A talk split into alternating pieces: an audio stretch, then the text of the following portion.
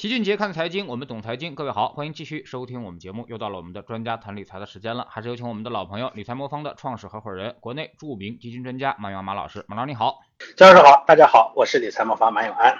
呃，在四月份大家最没有这个希望的时候啊，那么突然在最后一个交易日的下午啊，那么股市。涨起了一波拉升啊，那么市场认为，之所以股市会如此疯狂的变化，那肯定是出现一个特大利好啊，确实是政策在进行利好刺激啊。其实关于平台经济方面，会议呢已经是出乎意料的提及了啊，实施常态化监管和出台支持平台经济规范健康发展具体举措啊。那么马老师能不能给我们解读一下，这个是不是在上层已经发生了一定的变化了呢？嗯，确实，之前呢，因为是在平台呢在做那个专项整治，那整治的过程中，呃，突然出现了一个支持平台经济的这样一个政策呢，我觉得这是一个意料之外的，其实是意料之中的意外啊。呃，那市场的很多这个互联网企业呢，公司股价出现了大幅度的反弹，肯定是与这一次会议呢有很大的关系。像腾讯、阿里这样的互联网头部的平台企业，反弹幅度都超过了百分之十，可以说呢。会议提到的内容呢，其实是超出市场的预料的，因为过去两年我们一直在打压这个平台经济，我们在反垄断的名义下一直在压制这样的一个平台企业，所以要共同富裕吧。对于这种垄断型的企业的这个打击呢，我们其实力度还是比较大的。但是凡事呢是过犹不及，这个大家都理解。我觉得有些时候我们的政策呢会有一些。呃，合力谬误，就是呃方向都是对的，但是最后呢合起来以后呢实力有点过大了，所以导致对互联网企业呢它的压制有点过分，这导致我们这两年的很多互联网头部企业的发展呢其实是有点呃比战战兢兢的，呃实际上呢这个过程呢我们判断它不会延续，所以我们在去年年底的时候我们在理财魔方 APP 上发过一篇文章，对这个做过一个阐释，我们把今年的这个呃经济和市场以及政策呢定位叫转折之年。啊，这前年我们叫呃摇摆之年，呃今年呢我们叫前年年底我们说去年是摇摆之年，那去年年底我们说今年是转折之年，那其中的转折呢，我们认为大概率会是三个方面，呃其中一个呢就是反垄断在内的政策方面呢一定会有变化，因为很多人说这都是是吧，这都是呃政策意志，但是政策意志呢它是要服从于经济规律的。呃，规律最大，这是我一直认为的一个逻辑。啊，任何概率你都改变不了历史应有的轨迹，那当然会让让这个道路曲折一些，但是这个中间的这个趋势它是不可能改变的。所以我们说今年呢会是转折之年，也就是什么所谓的转折，就是之前呢我们过分压制的政策逐步的会转变到啊顺应趋势的这个路上来，所以这就叫转折。那大家都知道，过去四十年呢，咱们的改革开放的历程是国企与民企并行进步，国家投资与民间投资相互借力的这样一个过程。仅仅靠政府投入，国企努力，这个呢是不行的，因为老百姓的就业呢，他得不到根本的解决，经济也很难活跃起来。呃。有个数据啊，到二零年底的时候呢，中小企业的户数呢大概占到百分之九十五点六八，营业收入占比呢是百分之六十二点九八，利润占比呢是百分之五十三点四六。所以小微企业呢其实是这个呃民营经济，尤其民营经济里头很多小微企业是我们这个就业啊，是我们的承纳这个劳动力的最重要的这个这个这个部分。如果这部分受损的话，经济肯定会是受影响的。所以政策之手呢不能没有，但是过分压制一定会导致经济的活力下滑，这个是。不行的，所以这也是我们反复说政策一定会有转向的原因。所以上周的这个会里头呢，提到了说出台支持平台经济规范健康发展的具体措举措，之前都一直在整治规范，现在突然一下子。不能说一百八十度掉头，但起码这个转折的力度还是蛮大的，说开始出支持了，所以这个呢，我认为是政策出现变化了。但呃，会议内容中呢，依然还存有完成平台经济专项整改、实施常态化监管等等字样。但是这个跟工呃政府工作报告中涉及到的加强和创新监督有所不同。说直白点呢，就是监管还将继续，但会更加明确、稳定和具体。也同样的会在国外打击中概互联网的同时呢，适当的给予一些肯定和支持。不过怎么支持力度有多大，这个还不得而知。但至少呢，这是政策方向上的一个明显的转向。呃，换个角度来说呢，对互联网企业的持续的高压打击呢，我觉得到现在也就差不多了啊。这个我觉得应该是一个，我我一直讲这叫意料之中的呃意外。因为在我们看来，这个政策不可持续的，今年一定会有转变。不过呢，这个转变呢，显然超出了市场大部分人的预期。嗯。嗯，国内的基本上可能也就到这儿了，但是其实老齐还要提醒大家啊，国外的可能还没有结束啊。那么按照美国人的这个一贯的作风，那么可能会在时不时的情况之下，他就会出一个东西，然后吓唬一下你啊。不知道马老师认不认同？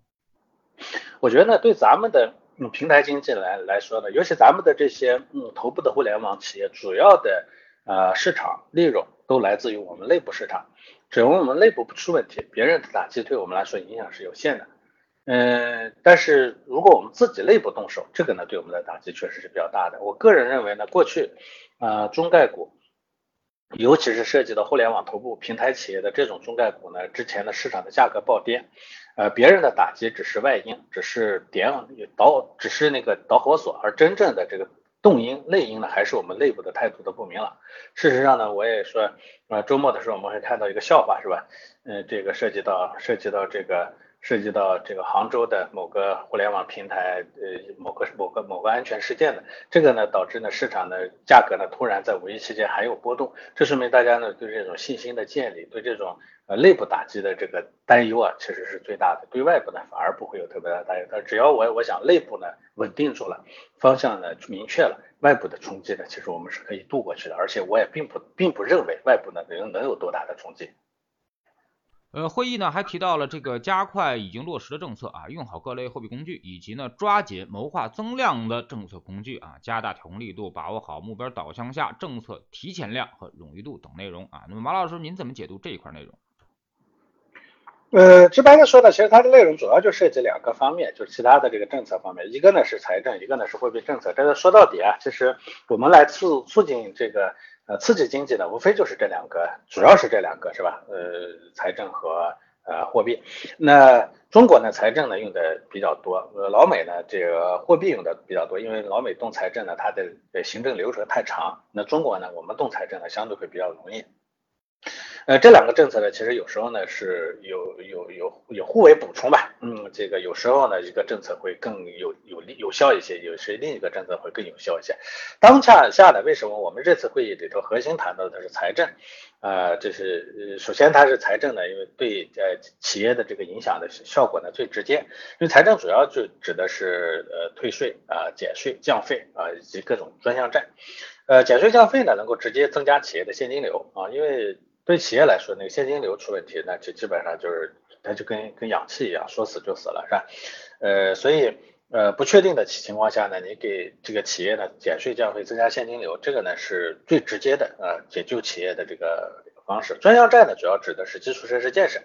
呃估计新增的专项债的六月底之前呢就能发行。那么在当下整体经济增速不乐观的情况下，专项债以及后面的这个财政。呃，财政财政推动的这个专项债以及专项债支持的这个基建呢，可能会进一步加大。那很多人呢担忧说，这次呢货币政策方面的着力不多。我个人觉得，我们的货币政策呢，其实已经呃不是说缺缺空间，我们的货币政策总体上已经是比较宽松了。所以我个人觉得这个阶段不需要太多的关注货币，因为反正货币也宽松了。但问题现在是钱有，但是借钱的人不多。呃，所以未来呢，货币政策方面的核心呢，我觉得应该是一方面是刺激民间借钱的信心，第二呢就是降低借钱的门槛。呃，也就是说呢，你首先得让人愿意借钱，其次呢，能想借钱的人呢得能借到啊。以前呢，我们借钱呢它是有门槛的，就所谓的信用。没信用的人借不到钱，那我们现在呢需要把信用的门槛降得低一些，这个就所谓的宽信用。啊，所以我觉得货币政策方面可能更多的是细致细节功夫，而不再是这个总总体上的这个这个这个这个这个这个宽松啊就能解决的。那这是一个，今年呢咱们内外的环境出现了一个比较大的变化，像通胀、外贸问题以及近一段时间的疫情的反复啊。呃，以及过程过去很长时间里头政策之手的这个干预，这让我们很多企业对未来的发展呢，其实是缺乏信心的。没有信心就不会考虑增资扩产的事儿，也不可能想着去借钱。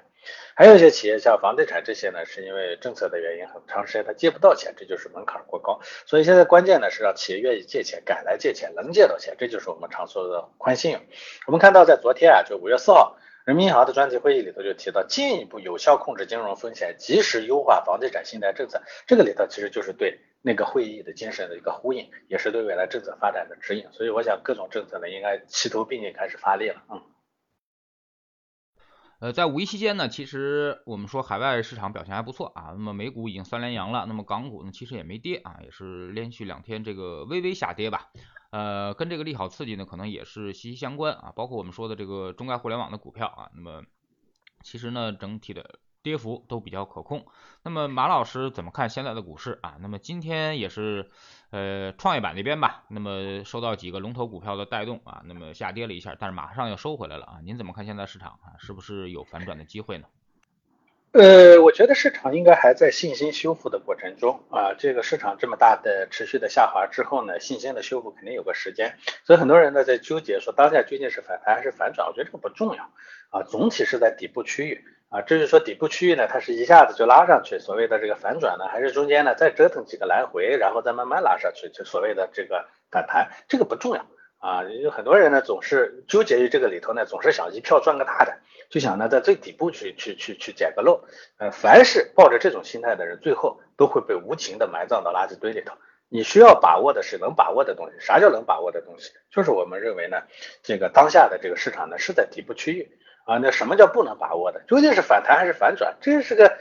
千古不变的问题。但其实这个问题真有那么大的意义吗？就像你非得要纠结鸡生蛋还是蛋生鸡，你纠结清楚了又能怎么的地呢？对不对？所以呢，我觉得这是一个我们我们在在在投资里头一定要有一些说大的智慧，不要老被一些细节的东西呢牵扯上，把我们的大智慧都丢没了，天天都在追求一些呃虚虚无缥缈，其实没有任何价值的东西。那所以，我我整体的判断就是，呃，从这个呃，其实五一期间的这个市场来看，呃，像这个呃港股啊，像外部的咱们的一些股指期货的表现来看呢，信心呢也还在逐步的修复过过程中，包括像今天的这个市场，信心也都在逐步的修复过程中。所以我给大家的提的建议是，不要去判断市场究竟在究竟是反转还是反弹，究竟今天或者昨天或者明天这个市场呢是最最是不是最低点，不要去问这个问题。我说的直白一点，这是个愚蠢的问题。这个问题呢，会最后把你呢，把你呢葬送在这个市场里头。那我们要要明确呃明确了说，当下是在底部，是在反复的探底，逐步的反弹的反弹，最后形成啊反转的这样的一个过程中。所以我给大家推荐的是说，你选择呢一个好的方式去抓住这种大概率确定的事啊，什么方式呢？就是我以前一直给大家推荐的定投加全天候组合的方式进行投入。因为不确定性肯定是存在的啊，呃，包括像肖老师说的，我们的中概中概股，尤其我们的头部互联网企业啊，这个国内的打击可能慢慢的开始消除了，但是大家要理解，政策呢从宣贯到最后执行到落地的过程中还有反复，所谓的反复就是是政策转向了，他不可能在底下执行的人呢一下子就几个来个一百八十度的掉头。它习惯性的这种动作呢，有时候还会出现，这个有时候会让市场呢会产生一些疑惑，说明明说不整治了，不不再折腾了，为什么又折腾？这就是你作为一个庞大的体系，上面转向了，底下呢它还它还有惯性嘛，所以啊，嗯，这是这是我们内部，那外部呢，当然这人家呢也可能不停的去折腾我们，尤其我们的这有头部企业，多好的机会啊，对不对？以前呢，你这些企业立根于中国，是吧？我怎么折腾折腾不到你，我只能在这么市场小打小闹一下。现在你内部给我提供了一个很好的机会，那我在外部不往死往死了折腾你，对吧？那所以呢，回头呢，人家这个过程中呢，可能还会持续。所以我个人认为啊，这个呃，我们既不要过度的纠结于底部或者非底部，既不要过度的去悲观，但是也不要过度的对短期过度乐观，导致你现在的一一一把梭啊，这是我觉得一个核心的问题。所以。用定投加全天候组合的方式来，呃，来买入啊。举个例子啊，在理财猫猫 APP 的全天候组合中呢，我们其实投资的资产呢，不光是 A 股，我们港股、美股也都投的了。其实大家会看到，呃，这些资产呢，虽然有的是部分高估的，有些呢部分呢是低估的，但是总体上呢，其实随着这个货币政策的呃呃呃明朗化吧，大家呢都在从前期的动荡中呢逐步走出来。所以啊，投资于这样一揽子资产的话，风险可控。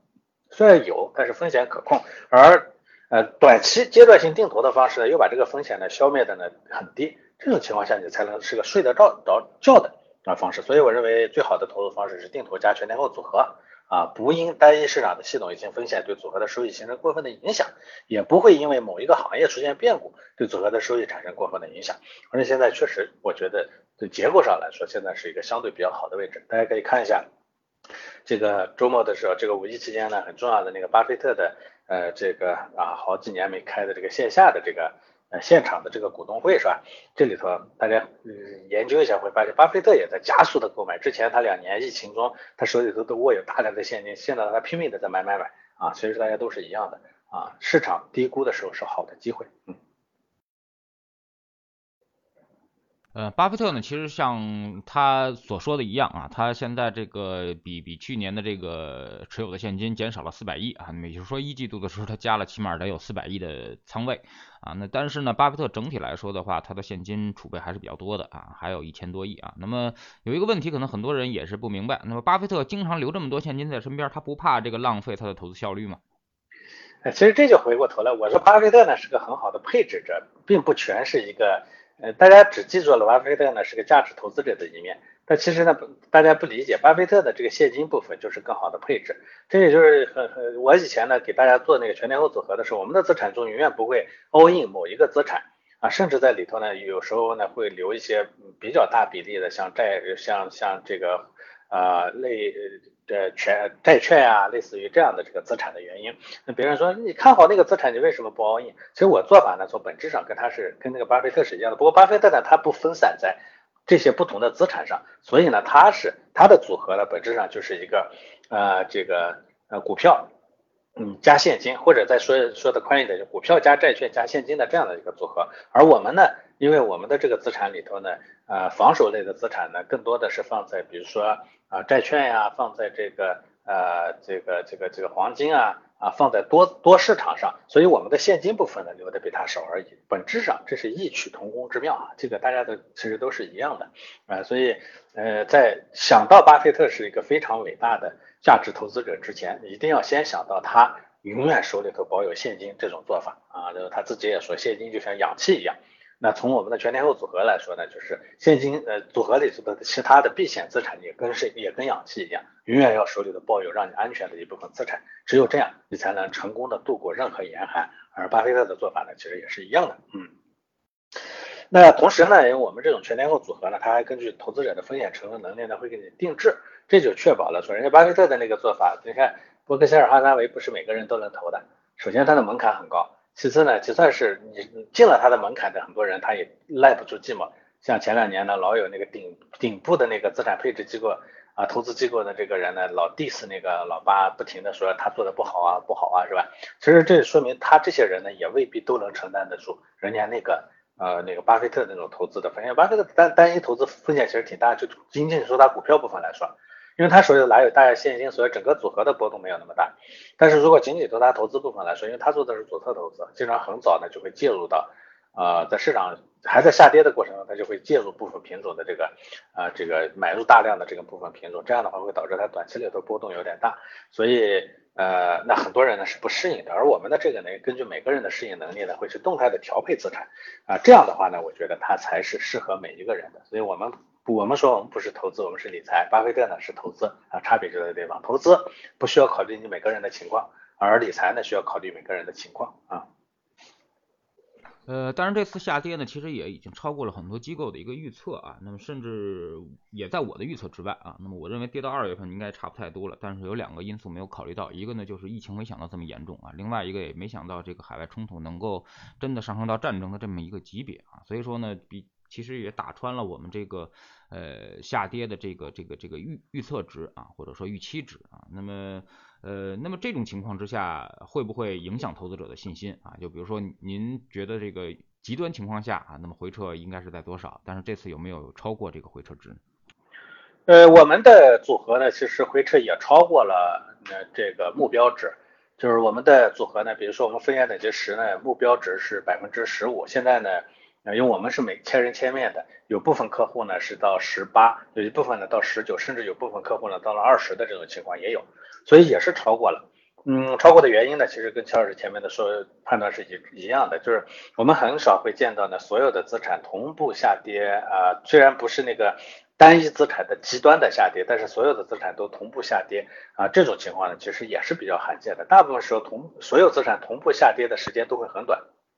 一般就几天，之后呢就会分分化，有的涨有的跌。但这次呢，我们所有资产同步下跌的时间呢，其实是蛮长的，这也是历史上的比较罕见的一个情况，这导致我们的组合呢部分的出现了这个。但是我给客户也一直讲说，嗯，以前我们的老模型呢，其实是呃，其实是是硬性风控的，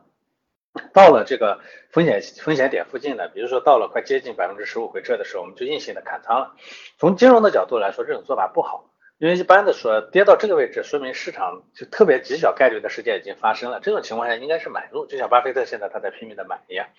而而不应该是卖。但是为了确保我的最大回撤的这个底线不破呢，我又我我又必须得砍仓，其实就是为了满足投资者的心态。而最后呢，丢掉了收益。那我们从去年三月份上线了新的模型以后，我们的做法呢是，我的最大回撤目标呢，奔着那个，比如说最大回撤百分之十五这个目标去控制。但我不是百分之百的确保它一定不击穿。但我们可以可以跟大家确保的是，击穿了以后，它的在下探的幅度和时间都幅度不会特别大，时间不会特别长，很快就能回来。这个我一直开玩笑，这个针刺式的呃击穿。啊，这样的话呢，很快就能回来。而这个呢，一点一点感受上不好带来的好处是什么呢？它的长周期收益率呢会变得高很多。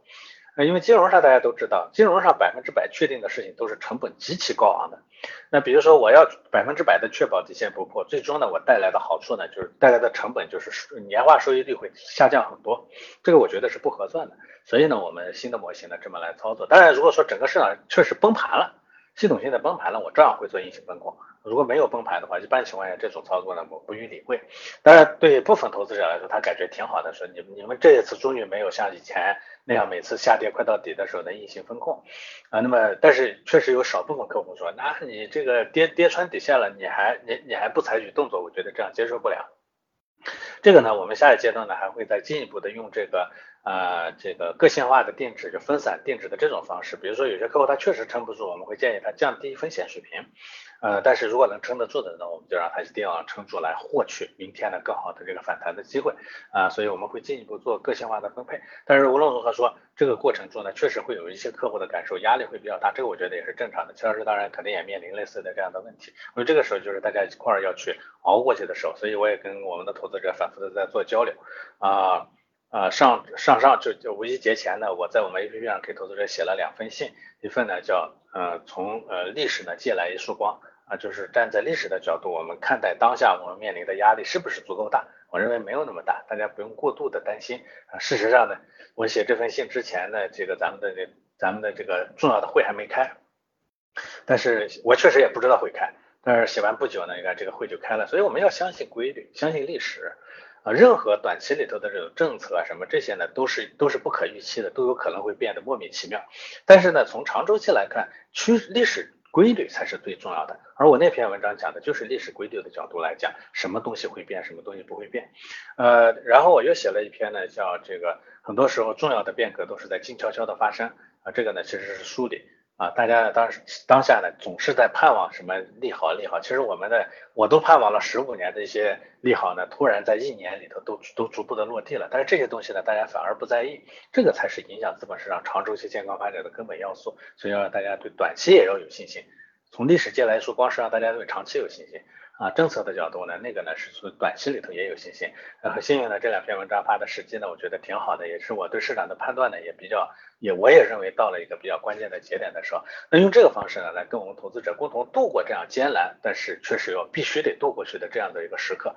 确保我们回来的时候大家都在市场里头啊，从而让我们既挨过了打，但我们又吃到了肉，而不是光挨打吃不到肉啊。这其实我是我我我要持续去面对的，我没有。一招鲜的做法，但我觉得这时候跟我们的投资者站在一起，一起度过这样难的时候，这其实是唯一可行的路。大家心换心嘛。好，非常感谢马老师今天做客我们节目啊，那么其实也是给我们了一些信心啊。其实这几天市场还可以啊，那么基本上在政策每天的呵护之下啊，基本上也是做到了一个持续反弹。但是底部的过程呢，肯定是一个漫长的一个过程啊啊，它不会一蹴而就，因为市场的信心恢复还需要有一定的时间，甚至不排除再次探底的一个可能啊。但是这种位置呢，基本上已经只输时间不输钱了。啊，那么做资产配置的好处呢，就是无论抄底还是逃顶，你只要做对一个啊，你都能够增获收益啊。那么这个呢，是我们呃资产配置的好处。越是震荡或者越是向下的时候，资产配置的优势反而越大啊。唯一我们最害怕的行情就是市场暴涨啊，那么暴涨起来呢，做资产配置的肯定是追不上市场指数的，所以在这种行情之下，其实我们是很有优势的。非常感谢马老师，再见。好的，再见。